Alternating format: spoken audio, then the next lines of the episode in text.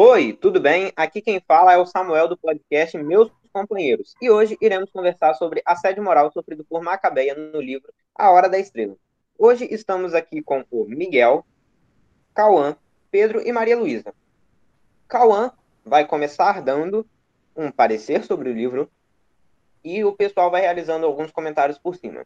E você que é nosso ouvinte já se interessou pelo tema, já dá aquela avaliada e dá o ponto que a gente merece. Aí fique com a vinheta e o Cauã já vai começar dando aquele parecer.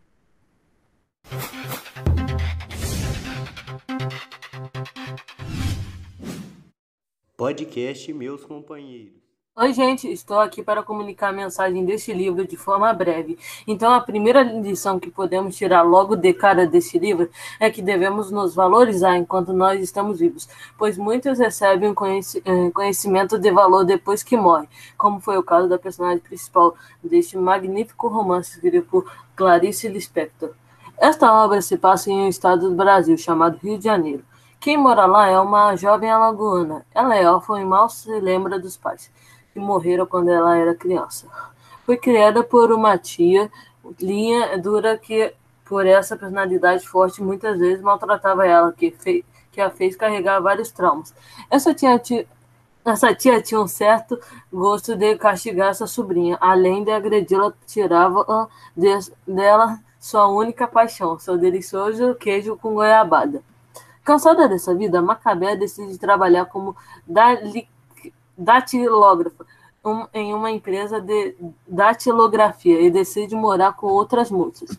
Depois disso, sua tia morre e ela deixa de ir na igreja. Ela cheirava mal, pois raramente tomava banho. À noite ela tossia o tempo todo e por isso passava mal. Conseguia dormir em virtude do café frio.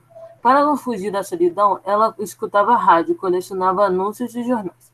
Logo ela encontra um amor, o Olímpico de Jesus. Ela nota que ele era muito mau caráter, pois tinha fugido de sua cidade por ter matado um homem, que a maltratava e depois a abandonou. Depois disso, ela vai a um, ela vai a um cartomante que lê sua mão, que fala que ela seria uma estrela, ou seja, morreria, mas ela entendeu que seria algo bom. Depois disso, ela sai de lá e morre atropelada. Logo com isso, podemos perceber o quão sofrida era a vida da Macabeia e quantas vezes ela foi assediada moralmente por seus companheiros, e com isso, Maria vai comentar um pouco sobre a dificuldade da personagem na história. Pois é, muito sofrido mesmo. Poderia entrar na Record essa história. Com isso, podemos passar para o próximo tópico, que é o fato de Macabeia ter sido assediada moralmente. Passo a bola para o Pedro. A infância de Macabea não foi algo de se invejar, pois tinha tudo contra ela. O, o patriarcado, ela era órfã e, tipo, não tinha mãe, né? Não tinha nenhuma boa companhia para conversar. A única pessoa que cuidava dela era uma pessoa rude, sua tia, que a assediava frequentemente, expondo a momentos de humilhação e agressão, que foi repetido de novo quando ela começou a namorar. Isso tudo fez com que sua vida ficasse angustiar, angustiante e delirante. Muito triste isso, né? É realmente muito triste, né? Dá para ver o quão sofrido foi a vida dela e em todas as partes do livro ela demonstra claramente todo esse sofrimento, né? Agora iremos à pausa e ao anúncio dos patrocinadores.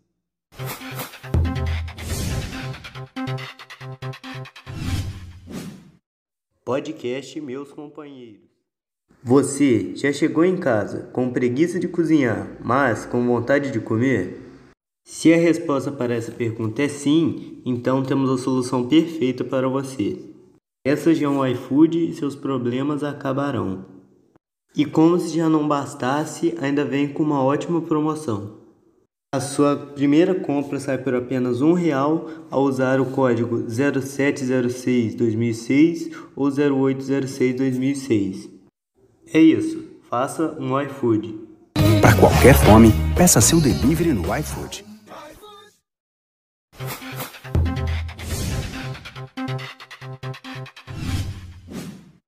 Podcast Meus Companheiros. E com isso, agora Maria vai falar sobre o assédio moral entre os familiares. Na verdade, não é a Maria, não. é outra pessoa com M, que é o Miguel.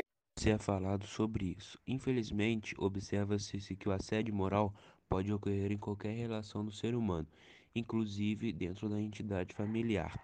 Na família, o estudo é considerado recente, o seu reconhecimento extra em xeque com a premissa de que a família representa amor, afeto, respeito e segurança. Afinal, é triste e chocante assumir que dentro da família pode haver violência psíquica tão grave como assédio moral. Assédio moral na família é caracterizado por um conjunto de condutas agressivas e repetitivas de forma a violar a integridade psíquica e moral da vítima. Algumas vezes tais condutas são visualizadas como uma forma de brincadeira, mas podem aparecer agressões verbais brutas. Frases como: Você é uma burra, você é um frouxo, você não faz nada direito, gorda assim você não irá arrumar um namorado, você está muito magra, você é uma desgraça, ditas em repetição, geram um grande máculo na autoestima e na autoconfiança da vítima. Né, então a gente já pode passar para o Cauã, que vai comentar sobre o comentário do Miguel. E vemos que isso é muito frequente no dia a dia na Macabeia. E se ela tivesse tido um bom, bom ambiente para crescer, sua história poderia ser diferente. Muito bem, Cauã.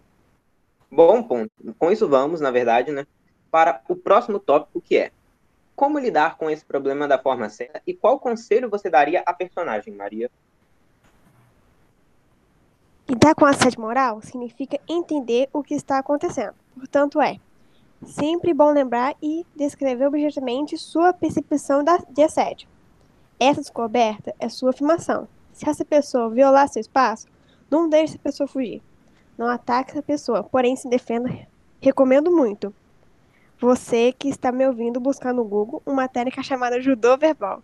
Ela te ajuda a evitar conflitos e ofensas em uma conversa.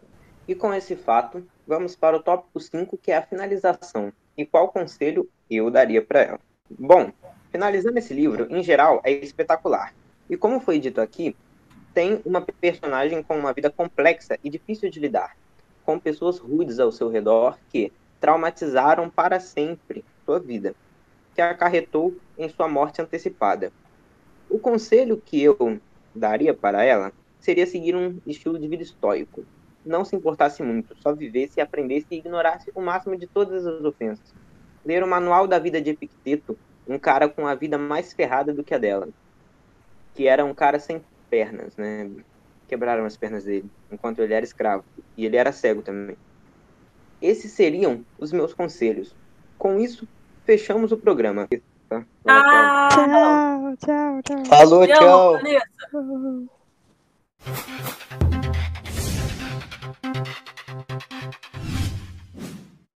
Podcast Meus Companheiros.